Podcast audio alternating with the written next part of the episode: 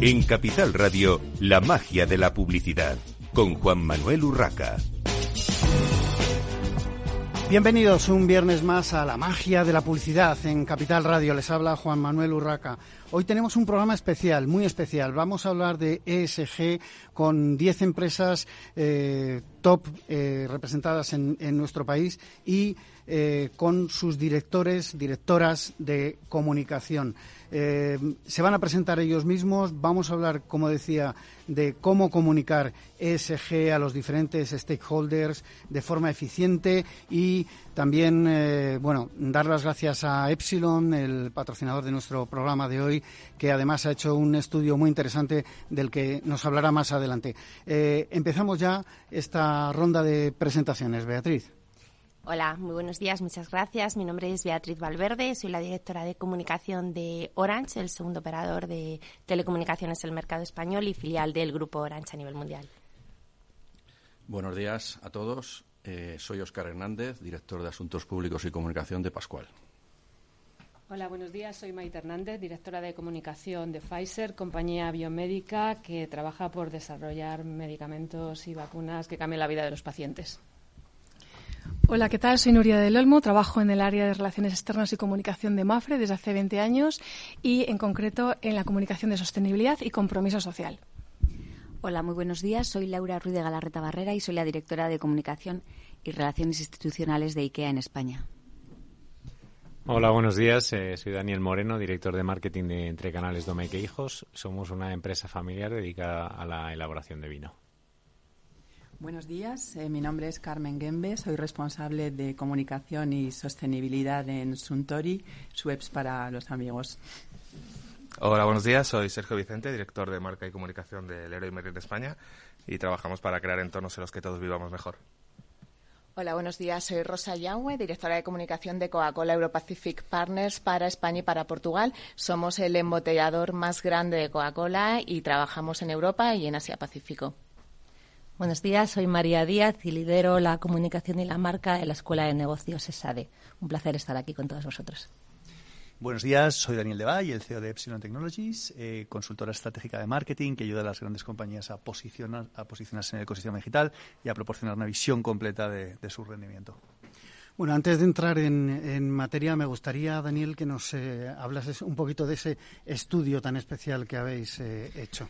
Pues sí, Juanma, mira, lo que hemos hecho es un estudio coincidiendo con este, con este programa de ESG, en el cual hemos analizado el performance de más de 95 compañías que aparecen en el ranking de Merco y hemos analizado cómo se posiciona el consumidor frente a la temática ESG. Bajo tres ángulos. El primero, entender qué buscan los consumidores cuando se trata de ESG, ¿vale? Eh, qué percepciones y comentarios realizan, ¿no? qué valoraciones eh, tienen en relación a la temática, cuál es su percepción y, por último, cómo reaccionan frente a los contenidos que publican las marcas. Todo ello nos ha dado, pues bueno, píldoras muy interesantes para entender eh, cómo conectar mejor con el consumidor en relación a la temática ESG y entender cuáles son sus frustraciones, que de hecho hemos detectado un cierto desgaste por parte de la audiencia que opina que no es del todo creíble la comunicación que realizan las marcas en relación a ESG, porque no es del todo eh, tangible, ¿no? Hay cierto... Punto muy importante, Daniel, en el que seguro que eh, nuestros protagonistas de hoy tendrán una, una opinión muy importante que, que ofrecernos, porque es verdad que eh, yo detecto también ese, ese cansancio en el consumidor a la hora de eh, aceptar algunos de los mensajes que se transmiten de, de, ESG por parte de compañías grandes y no tan grandes, porque eh, todo esto de la sostenibilidad, el medio ambiente, eh, ha sido un caballo de batalla de, del marketing y yo creo que mm, tendréis mucho que decir en esto porque hay gente que ya empieza a, a no creerse todo lo que se le cuenta y yo creo que es importante eh, aclararlo. Eh, pero antes que nada, ¿cuáles creéis que son las narrativas imprescindibles para las empresas a la hora de comunicar sobre ESG, sobre sostenibilidad? Venga, ¿quién se lanza? Pues si quieres me lanzo yo, Juan Manuel. Bueno, primero de todo, a mí me parece que la sostenibilidad es, eh, comunicar sostenibilidad es una pasada, o sea, es una maravilla porque son todo para nosotros, al menos para nosotros, son todo buenas noticias. Es decir, al fin y al cabo es todo lo que está haciendo la compañía, ¿no? Por eh, mejorar el mundo en el que vivimos hacerlo más justo, más próspero, eh, más igualitario, más diverso, ¿no?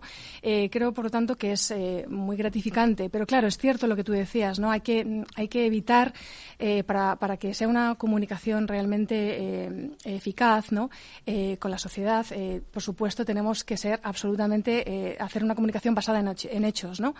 para evitar el greenwashing, por supuesto, ¿no? Y por lo tanto, si damos cuenta de nuestros hitos, de nuestras, de nuestros objetivos, nuestros compromisos eh, periódicamente y eh, demostramos lo que estamos haciendo a través de nuestra comunicación, yo creo que seremos absolutamente eficaces y, y conseguiremos eh, nuestro objetivo, ¿no?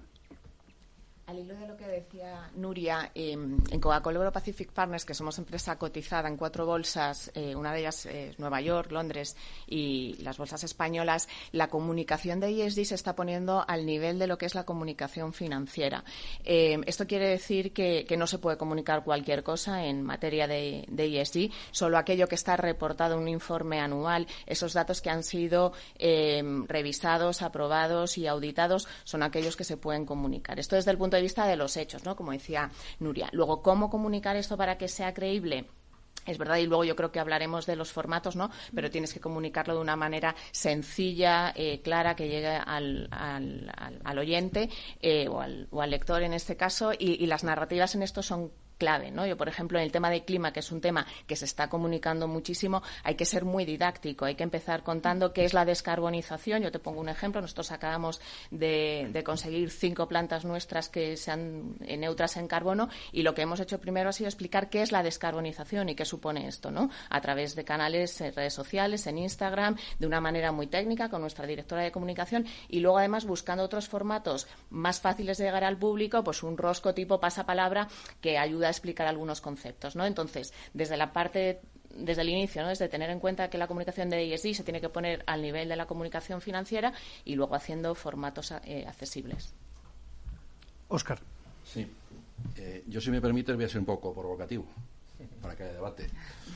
Y me, y me, uno a lo que habéis dicho al principio, a lo que ha dicho Daniel, la apatía. La apatía de, en este caso yo hablaré del consumidor, que es el que nos interesa, el consumidor está cansado de que le contemos cosas de sostenibilidad. Yo, lo veo. Y luego hablo desde Pascual, que somos una empresa de alimentación, de gran consumo, con grandes marcas, etcétera. Yo constato que el consumidor, lo más importante, si comunicamos bien y si el, el consumidor eh, cree en todas estas cosas, es comprar. A la hora de comprar, estás votando con V, a veces con B, porque el lineal está un poco alto, pero votas con V y dices, voy a comprar este producto porque es sostenible. Me han dicho que el envase, me han dicho que la descarbonización, pero esto no es así. Hablo de gran consumo. Yo no sé si en, en empresas de telecomunicación, farmacéuticas, etcétera, pero en el gran consumo de alimentos, el consumidor va a precio. Generalmente, a precio. Y la sostenibilidad es un plus que tiene que hacer el gobierno y las empresas. Y ahí se queda. Ya dejo, esto es la provocación. Luego entraremos en ese, en ese tema. Sí, pues yo recojo el guante, el, guante de Oscar. Yo, yo creo que, pues efectivamente, todos los temas ESG y sostenibilidad son una moda que quizá ahora mismo todas las marcas pues están jugando de alguna manera y creo que a día de hoy es determinante ver desde una humilde posición en la que se encuentra tu marca, ver desde dónde puedes aportar.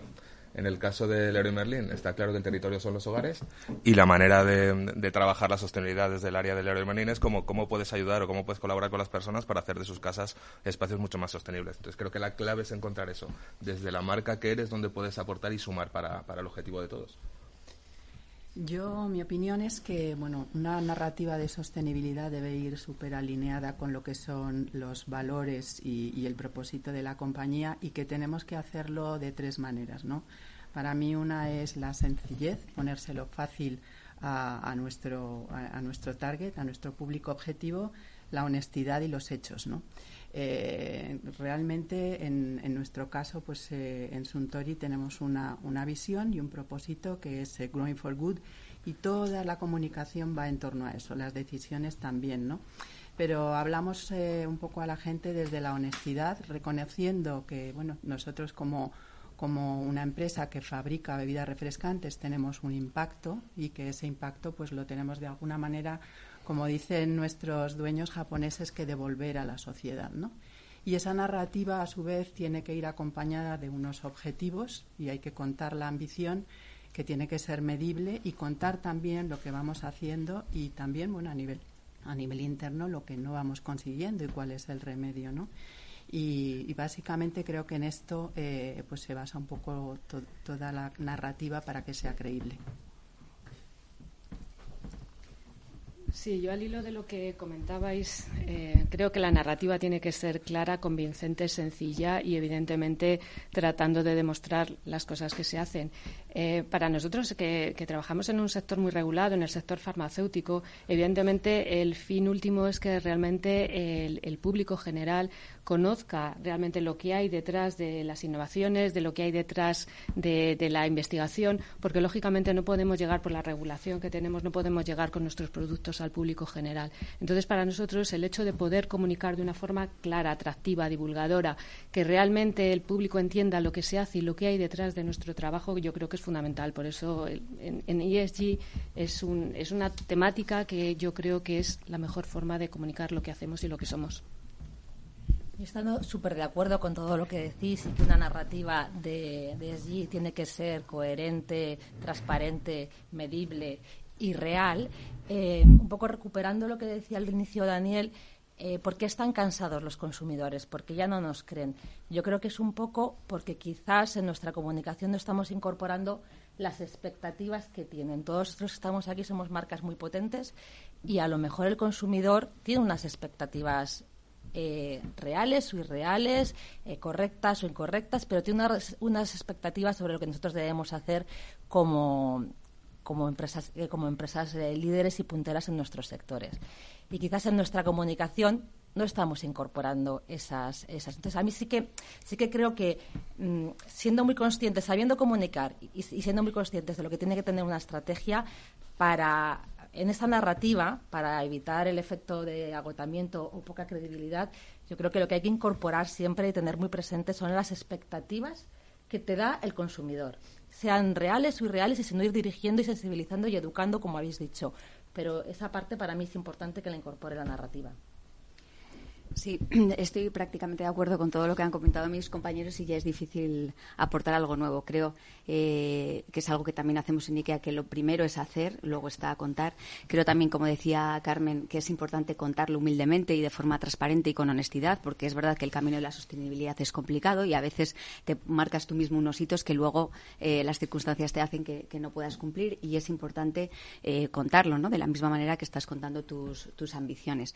pero luego yo también voy a ser un poco, como Oscar, un poco provocadora. Y creo que eh, es ya no solamente habitual, sino que además es, que es eh, un derecho que tienen los consumidores y una obligación legal para nosotros contar lo que estamos haciendo en materia de sostenibilidad. Eh, con lo cual, creo que más allá de eso, nuestro papel debería ser, como grandes empresas, ir un poquito más allá, ser también de alguna manera activistas, ¿no? que es lo que tratamos de hacer en IKEA. Eh, nosotros somos el ejemplo no solamente para los consumidores, sino también para empresas más pequeñas que nos miran y que nos tienen como, empresas referentes. Nosotros en IKEA, eh, por ejemplo, intentamos eh, ayudar, que es un tema que, que comentaba Óscar y que me parece muy importante, intentamos ayudar a nuestros clientes y a todas las familias en España a que lleven ellos una vida sostenible y que sea asequible.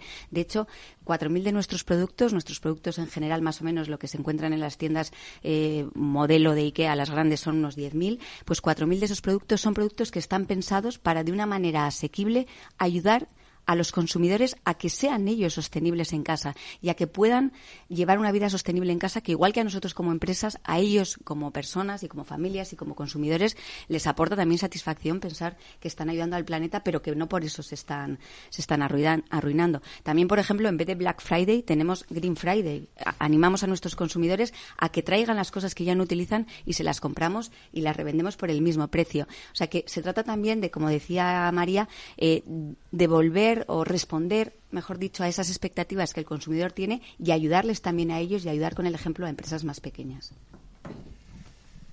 Bueno, yo estoy plenamente de acuerdo con todo, con todo lo que se ha dicho, no me voy a repetir, solo hay, quería hacer eh, un pequeño matiz en la parte de eh, la narrativa y los mensajes. Yo creo que es muy importante que lo que contemos, en el caso del consumidor, porque hay distintos stakeholders a los que comunicar, ¿no? pero cuando comunicamos al consumidor, es importante que los mensajes sean relevantes para ellos. ¿vale? Cuando decíamos, están agotados, no les importa. Eh, si hacemos mensajes relevantes, por ejemplo, en el caso del vino, ¿no? en el cual entre Canales Domecq e Hijos somos una empresa que elabora vino, eh, somos una empresa agrícola. El medio ambiente es crucial para nosotros. Eh, el cambio climático ya nos afecta directamente, pero al consumidor dice, bueno, ¿y a mí qué? Pues mira, él comentaba el tema del precio, que es un, es un tema decisor. Pues el cambio climático está cambiando el precio del vino, el precio de todos los productos agrícolas, porque las vendimias que estamos teniendo son terribles, entonces el, el coste de la uva sube y eso se repercute en el precio. Y hay que entender, el consumidor tiene que entender que al final, si no hacemos algo, acabaremos no teniendo vino. A ver, a mí me gustaría, eh, si volver un poco sobre la base que comentabais eh, al principio cuando, cuando hacías el planteamiento de, tu pregunta, y yo ahí eh, considero que habiendo un cambio de paradigma, como hay un cambio de paradigma, de paradigma, no hace tanto tiempo que estamos comunicando sobre sostenibilidad, porque no hace tanto tiempo que en las estrategias de las compañías llevamos embebida la sostenibilidad que, es cierto que los consumidores eh, en un primer momento pueden estar, eh, decimos, cansados eh, sobre lo que tiene que ver sobre la comunicación de sostenibilidad, pero es que, como cualquier cambio al principio, también tiene sus reticencias. Y es normal que, este, que tengan cierto problema a la hora de, recibir el mensaje que damos desde las compañías. Pero ahí tenemos que ser, y, todas las compañías que estamos en esta mesa somos grandes corporaciones, que no tenemos que dejarnos mover por eso, tenemos que seguir pensando que no es solo la comunicación, tiene que ser parte de nuestro ADN tenemos que llevar embebido dentro de la estrategia de nuestras compañías lo que es la sostenibilidad, no tanto pensando en los productos que vamos a diseñar para los, para los clientes, que también, por supuesto, sino mucho más allá. En nuestro caso, Orange, por ejemplo, desde lo que tiene que ver con el propio despliegue de nuestra red, tiene que estar pensando en sostenibilidad y eso es el mayor beneficio que como compañía nosotros le vamos a dar a la sociedad. Sí, quería hacer un apunte a algún mensaje que decía Oscar antes, que hablaba de que la sostenibilidad realmente es algo de los gobiernos, de las empresas. Creo que es un eh, compromiso de todos. Es importantísimo que en estas narrativas incluyamos a todas las partes. De hecho, nosotros pusimos en marcha un claim hace unos años para que es nuestro claim de sostenibilidad, que es la parte que nos toca, precisamente para transmitir que eh, tenemos la responsabilidad todos desde la parte que nos toca, como sociedad, como ciudadanos, eh, todos los stakeholders, todos los grupos de interés, en poner hacer ese pequeño cambio, ¿no? Eh, que va a unir a que se hagan grandes, al final, esos pequeños gestos que consiguen grandes cambios, ¿no? Y en esta narrativa eh, la dejamos, también me gustaría hacer eh, hincapié en que todo lo trasladamos y lo dejamos muy claro en un manual de narrativa, precisamente, que pusimos en marcha para todos los países en los que estamos, que son 30, en tres idiomas, precisamente para explicar no solamente el qué hacemos, sino por qué hacemos las cosas, que creo que es muy importante que toda la organización lo tenga claro, porque se sienten mucho más involucrados. Sí, yo quería, yo quería aportar una cosa más. Estamos hablando de sostenibilidad. Sostenibilidad es un valor. estaremos todos de acuerdo, ¿no? Es un valor en alza, paradigma. Pero yo quiero meter otro driver, como decís, o como dicen, eh, que es el precio. Decía Machado que solo los necios confunden valor con precio. Pero yo lo que, yo lo que digo es, absolutamente estoy de acuerdo. He sido director de medio ambiente con la sostenibilidad, en este caso ambiental. Pero eso tiene un precio. Por lo menos en Pascual, cuando hacemos una botella 100% de RPET, que es la única del mercado en leche, eso tiene un precio, porque no es lo mismo, no cuesta lo mismo todo. Cuando hacemos Vive Soy con, con soja o avena nacional y no la traemos de otros países, tiene un precio. Y eso tiene que estar en el PVP. Entonces, mi pregunta es, y dejo a otros, es, ¿la sostenibilidad tiene un precio? ¿Está dispuesto el consumidor a pagar ese precio, ese diferencial de precio? Porque está muy bien, yo estoy de acuerdo, tiene que ser el lenguaje, la narrativa pedagógica, clara, diáfana, lo que queráis, pero vamos a lo concreto, valor y precio. Valor, estaremos todos de acuerdo, precio, quisiera saber también la opinión de los demás. Yo digo que la sostenibilidad a día de hoy, si la quieres hacer bien y no haces greenwashing, es con un precio. Eh, habéis hablado de, aspectos muy interesantes. María ha introducido un tema eh, muy interesante que es el saber leer las expectativas. Creo que es el punto de partida para que cualquier estrategia de ESG funcione correctamente, inclusive lo que comentaba Oscar del tema del precio. Es decir, y para leer las expectativas es importante escuchar al consumidor. Y para escuchar al consumidor hay que leer qué busca, que menciona cómo reacciona frente a los contenidos. En el estudio que hemos lanzado recientemente hay seis temáticas que han despuntado por encima de la media, que han sido, uno, lo que más preocupa es reciclaje, Dos, diversidad. Tres, biodiversidad. Después, eficiencia energética, igualdad y sostenibilidad. Entonces, en base a la prioridad que tiene el consumidor en el, en el, cerebro, en la mente, la que tenemos todos nosotros, luego se puede establecer la política de, bueno, ¿y cómo introducir la variable de precio, no? En fin, eh, esta es mi, mi, aportación en el sentido de decir, primero escucha al consumidor, luego construye un plan que tenga sentido, porque a veces solemos trasladar lo que creemos que es válido, eh, pero hay que hacer el ejercicio a la inversa, ¿no? Y de ahí el motivo también de este estudio que luego compartiremos con todos vosotros. Yo quizás, eh, por mi deformación de, desde SADE, creo que en cuestión de precios, educación. O sea, hay que educar al consumidor y eso eh, cuesta. Nosotros en la escuela educamos en cómo hacer los negocios sostenibles, porque negocios ya sabe hacer todo el mundo, pero cómo hacerlos sostenibles y parte de ello es eh, aplicar desde otra visión las inversiones. O sea, una empresa que quiere ser sostenible tiene que reeducarse en mirar las inversiones de una manera diferente y eso es educación. Y, claro, la educación mm, no se consigue de hoy a mañana en relación al precio. A ver, evidentemente el tema del precio yo creo que es, que es clave. Eh, los que estáis aquí sois eh, o fabricantes o, propietarios de alguna manera de vuestros eh, productos y, servicios, pero las noticias lamentablemente del telediario dicen que sube el consumo de marca blanca por el precio, por la situación, por, por lo que sea, eh, quizá había que poner en valor ese, mm, eh, digamos, ese esfuerzo especial de las marcas que producís para que realmente el consumidor esté dispuesto a pagar un poco más si es que está dispuesto, que yo eso tampoco lo tengo claro 100%, o sea, no, no pondría la mano en el fuego. Eh, muy brevemente. muy brevemente, Oscar. Yo como consumidora ¿eh? no tengo datos eh, objetivos de, estudios, pero es verdad que yo como consumidora ante un producto que tenga un, un precio similar voy a como exijo y, reconozco y agradezco las marcas que son sostenibles que hacen ese esfuerzo, que hace ese, ese plus, como decíamos antes, ¿no? Por lo tanto, es posible que me quede con la marca que está apoyando muchos valores que para mí son importantes. Bueno, eh, yo creo que para, para, lanzarlo ha estado bien. Tenemos todavía muchos temas que tocar. Hacemos una brevísima pausa para la publicidad aquí en La Magia de la Publicidad, en Capital Radio. Y enseguida continuamos con todos ustedes.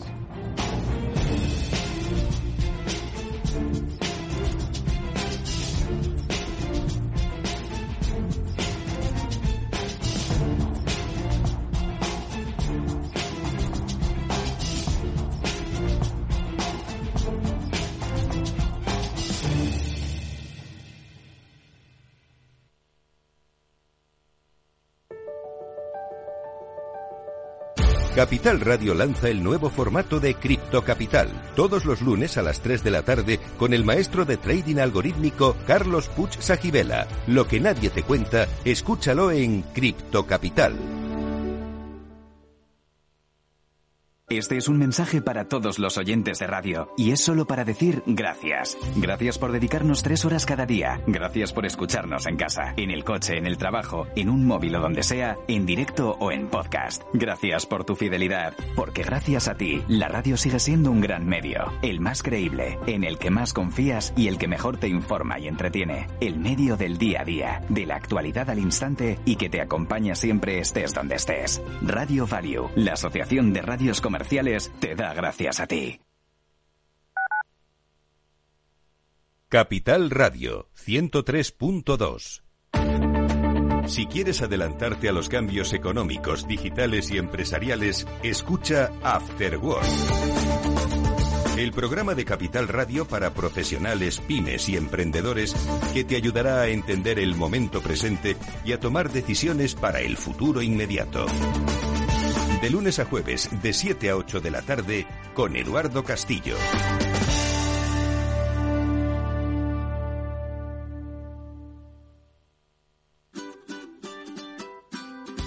Mesa y Descanso es el programa donde Mar Romero te acerca cada fin de semana los mejores productos, te invita a disfrutar de los buenos vinos de cada denominación de origen y a conocer restaurantes y lugares de ocio con un encanto especial. Mesa y Descanso, los domingos a las 13 horas, aquí en Capital Radio.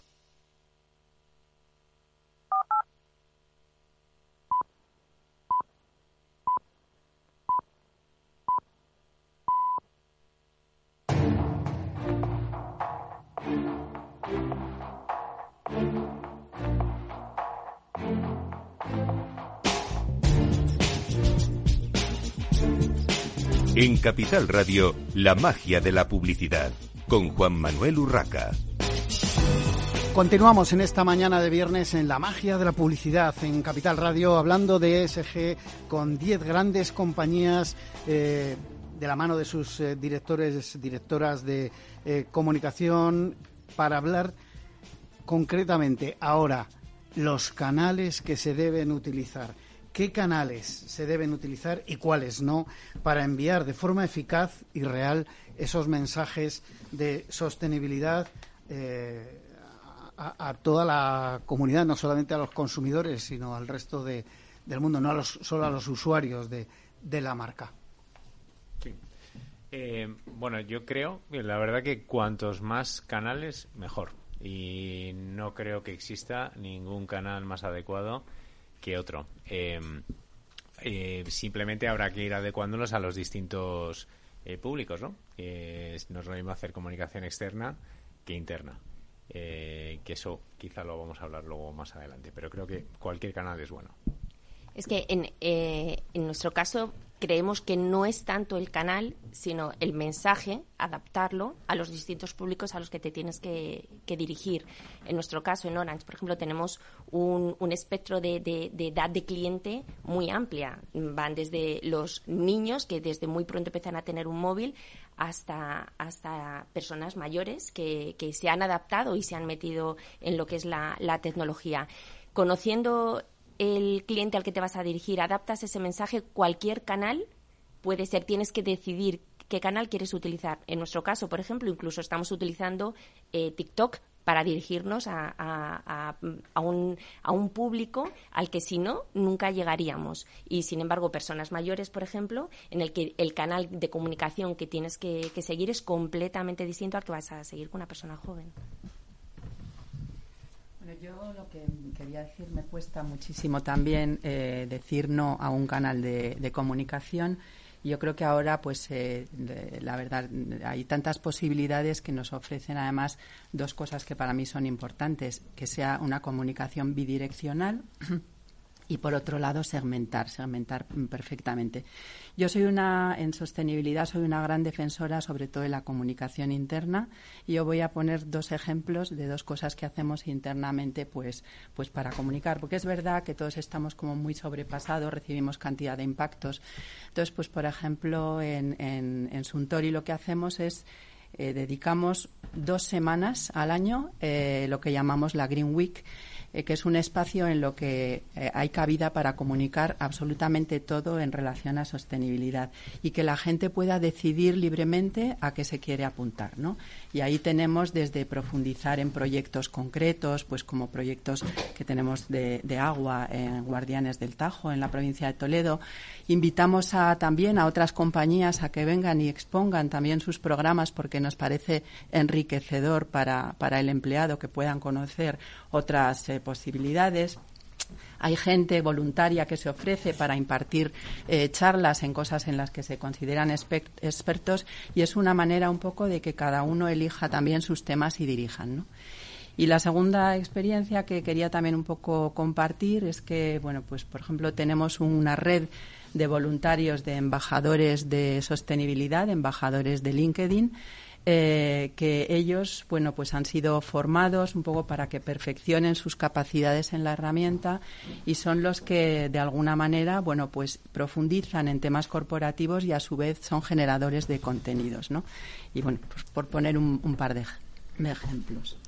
Pues eh, yo por concretar un, poco más, eh, en el Emerging consideramos que, cualquier canal es válido para trabajar eh, el ESG o hablar de, sostenibilidad.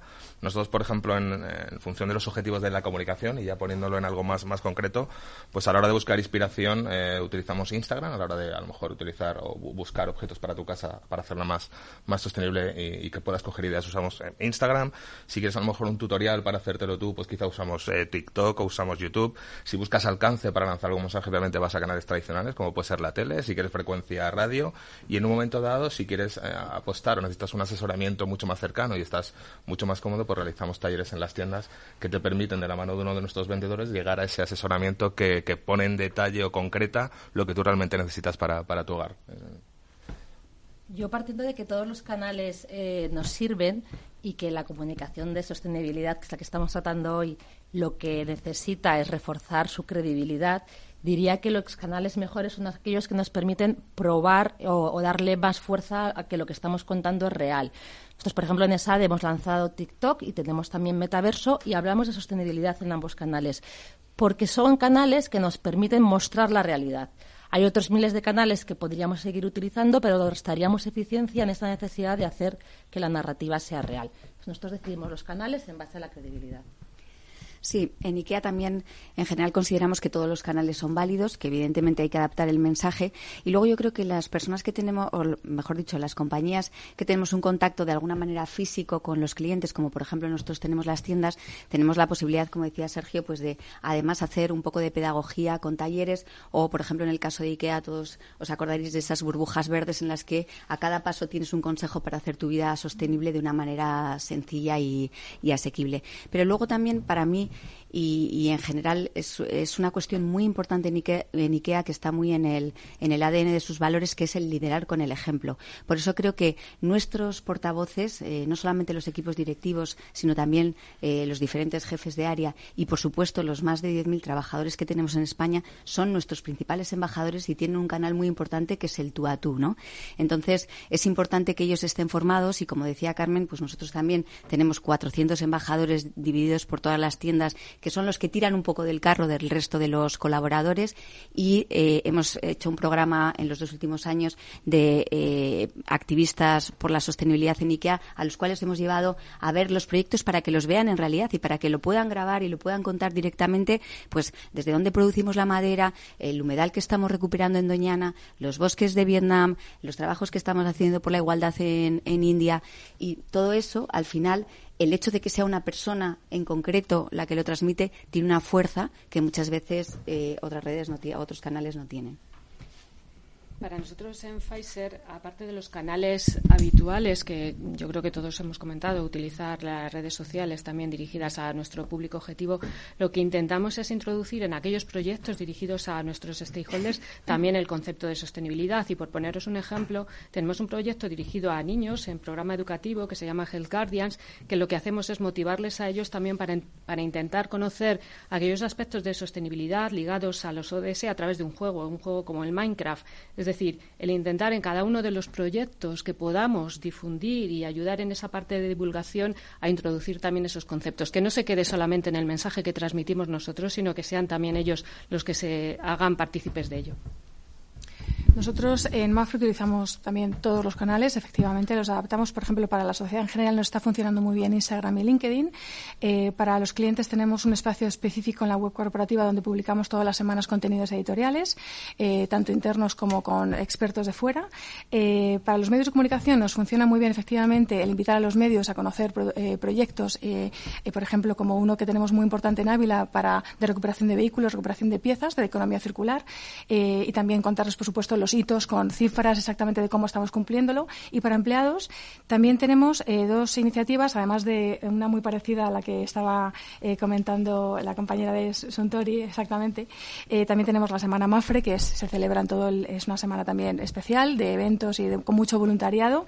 Pero también tenemos las Mafre Talks con historia, donde los empleados cuentan historias de superación que han tenido, por ejemplo, en primera persona, ¿no? en temas de inclusión y en otros, por ejemplo, como salud mental o, o como eficiencia energética, ¿no? que son están teniendo muchísimo éxito.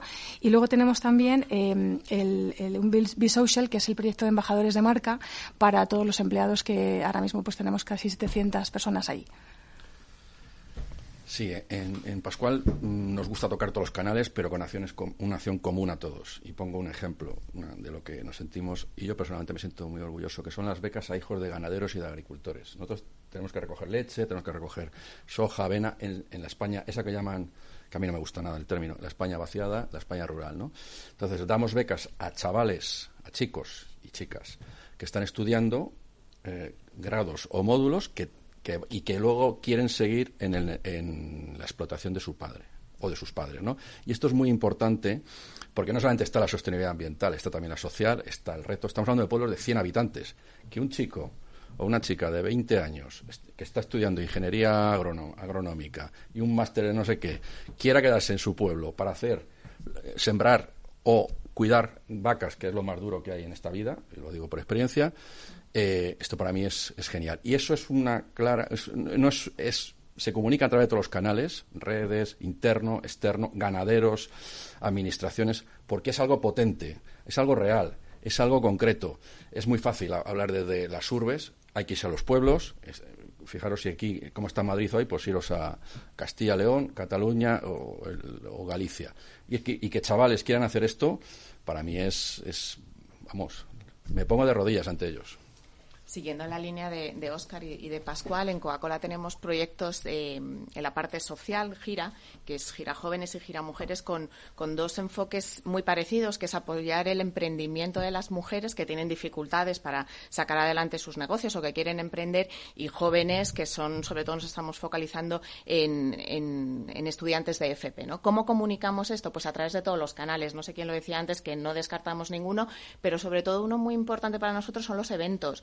Gusta hacer eventos que Coca-Cola solo puede hacer, ¿no? Nos gusta reunir una vez al año a todos nuestros stakeholders en unos eventos que sean formativos, que sean emocionales, que sean inspiracionales y donde están también nuestros empleados, por supuesto, ¿no? Entonces, esta es otra manera de llegar a nuestros públicos, de demostrar de manera tangible qué, significan estos proyectos y luego otro proyecto que esta mezcla entre lo social y lo medioambiental, que es hostelería por el clima, que ayudamos en la descarbonización de los, eh, de los eh, locales de hostelería de este país, donde comunicamos a, través también de visibilidad, ¿no? de, poner em, eh, pegatinas en, los, en los restaurantes y hacemos una comunicación muy dirigida también a ese canal.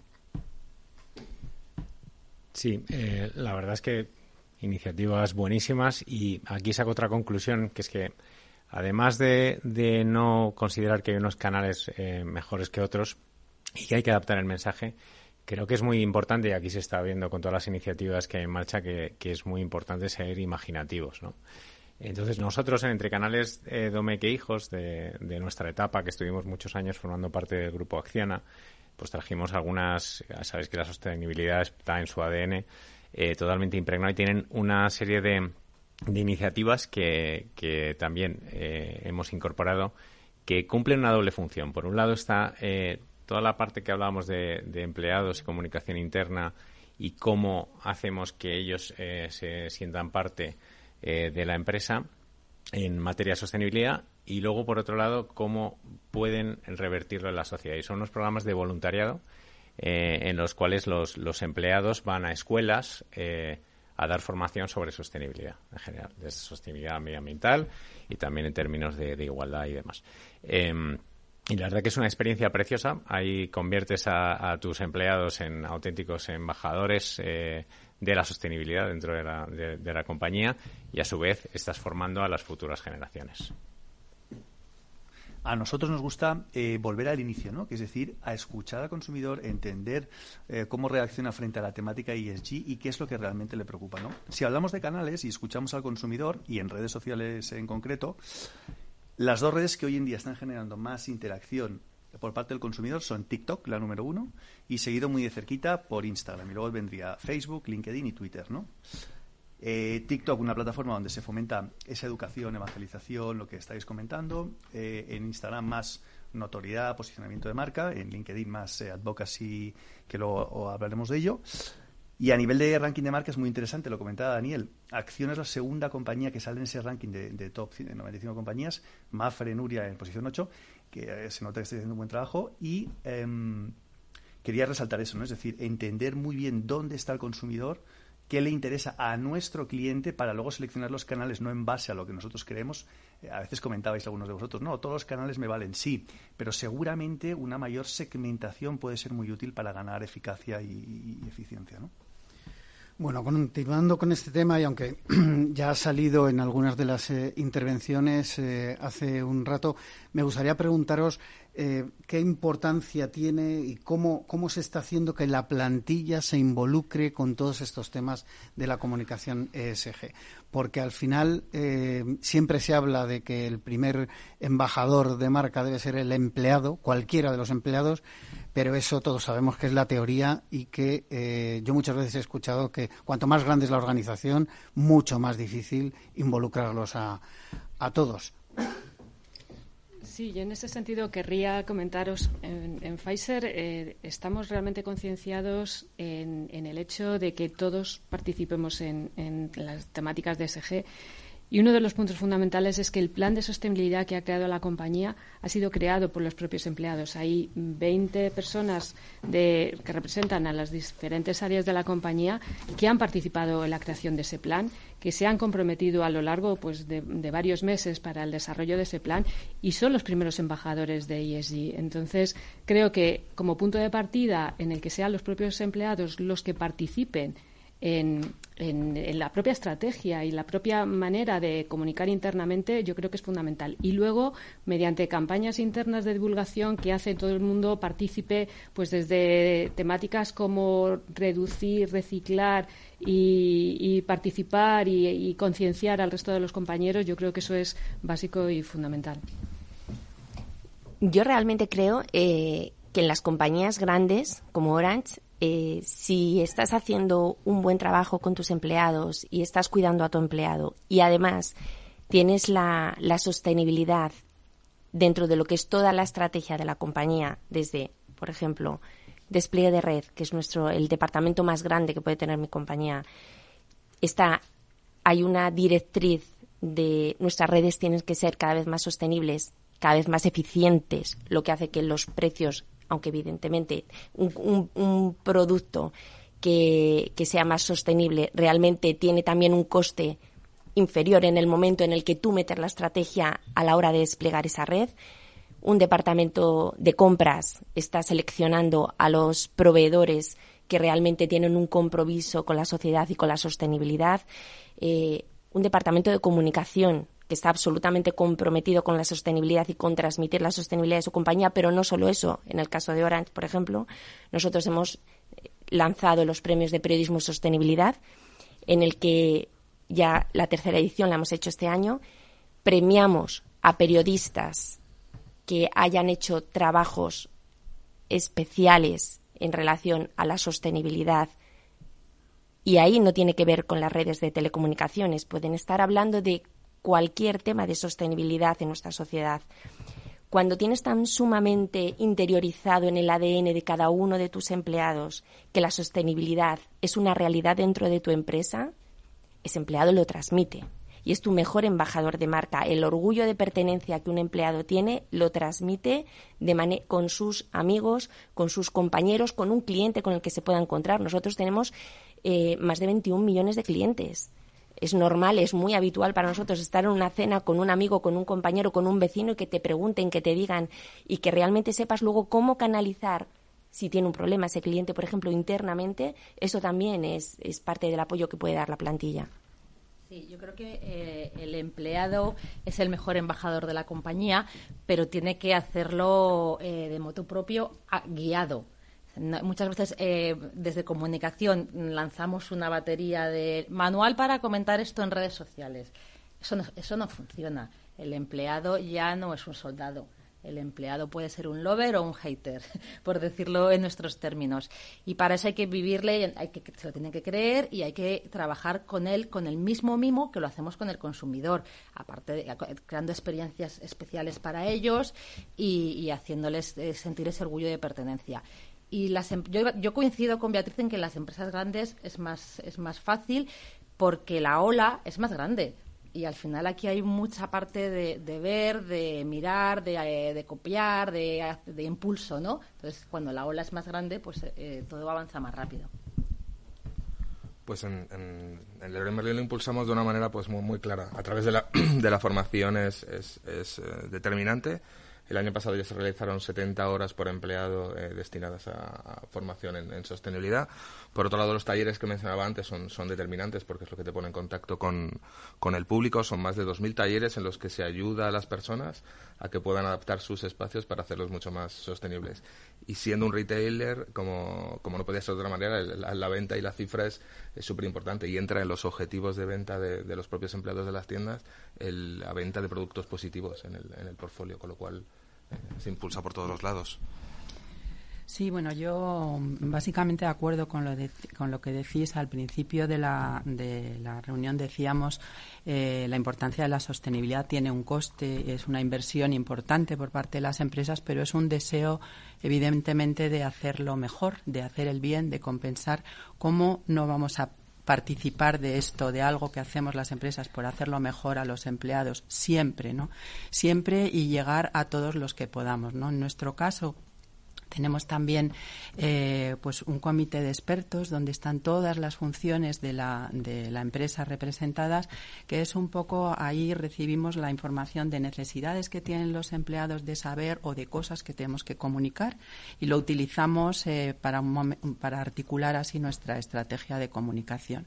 Por ejemplo, una necesidad que detectamos es que la gente eh, le gusta eh, participar en voluntariados, ayudar, pero muchas veces no tiene la, la, facilidad de hacerlo y, bueno, pues para hacer un poco de facilitadores, eh, pues creamos una plataforma que se llama Together for Good, que depende de la localización donde tú estés, depende de las habilidades que tú tengas y de las cosas que quieras hacer desde tu casa o desde el terreno, cómo poder ayudar y te organiza un poco tu jornada y tal, ¿no?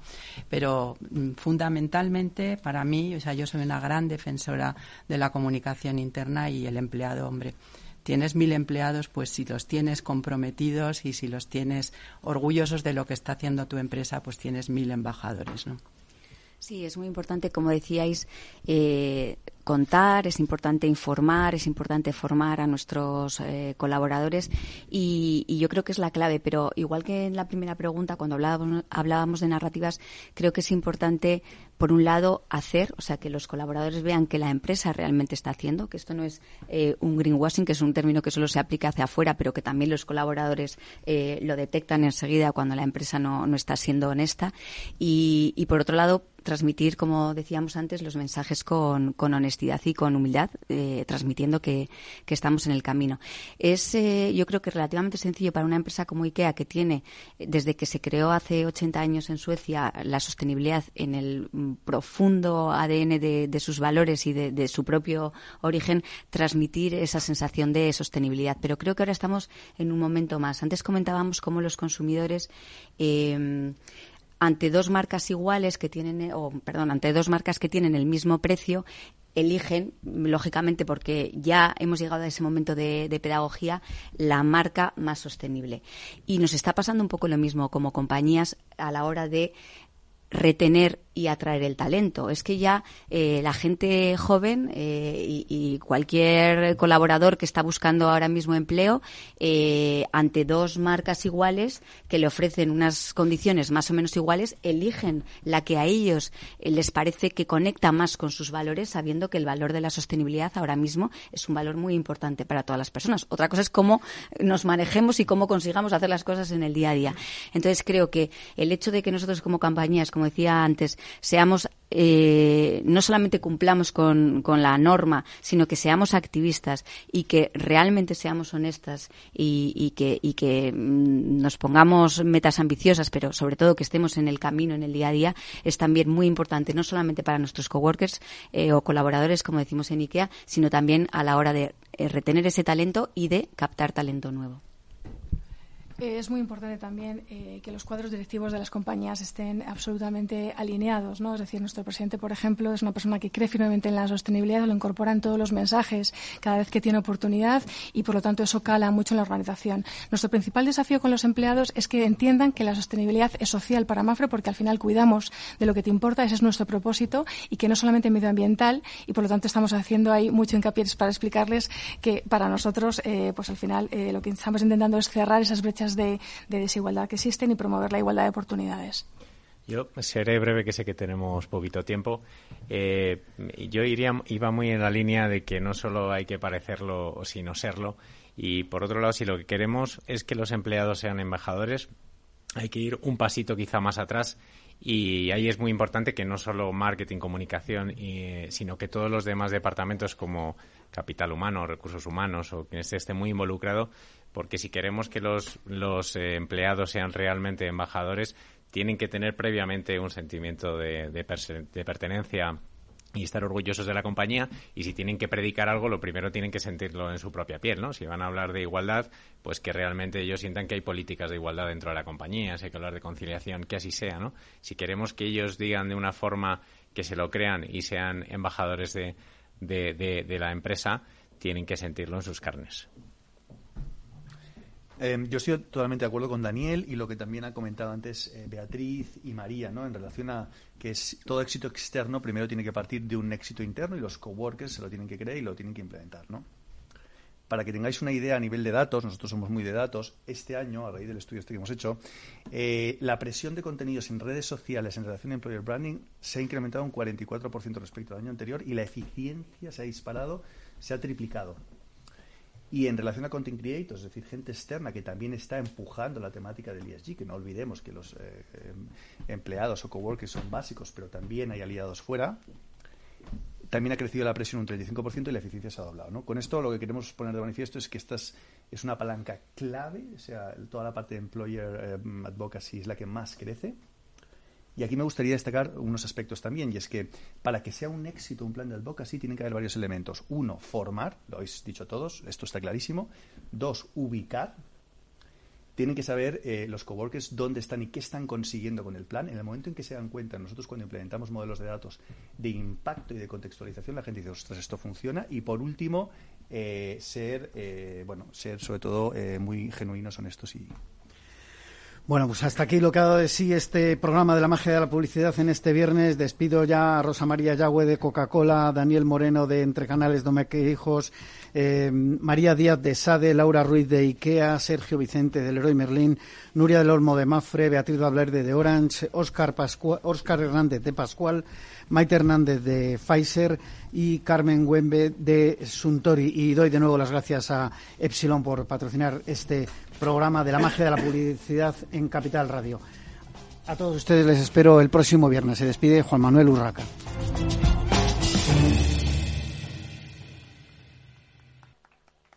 Capital Radio.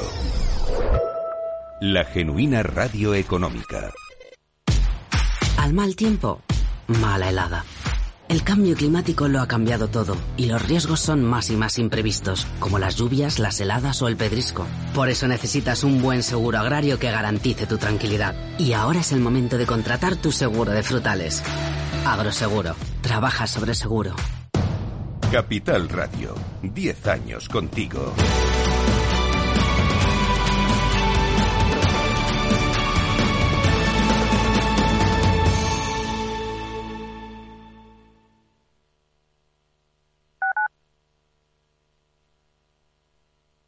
Capital Radio, Madrid, 103.2 FM. Disfruta de la mejor cocina gallega en Montes de Galicia. Todo un clásico moderno en el barrio de Salamanca. Disfruta de la variada dieta atlántica, de las mejores carnes y pescados tratados con respeto y transparencia y regados con una de las mejores bodegas de la zona. En grupo, en familia o en pareja, Montes de Galicia te ofrece el espacio perfecto en cada ocasión. La economía vuelve a El Balance con renovada presencia. La tertulia económica más simpática, entretenida y con los profesionales mejor preparados de la radio española llega todos los jueves a los micrófonos de El Balance a las 9 de la noche. Aquí, en Capital Radio.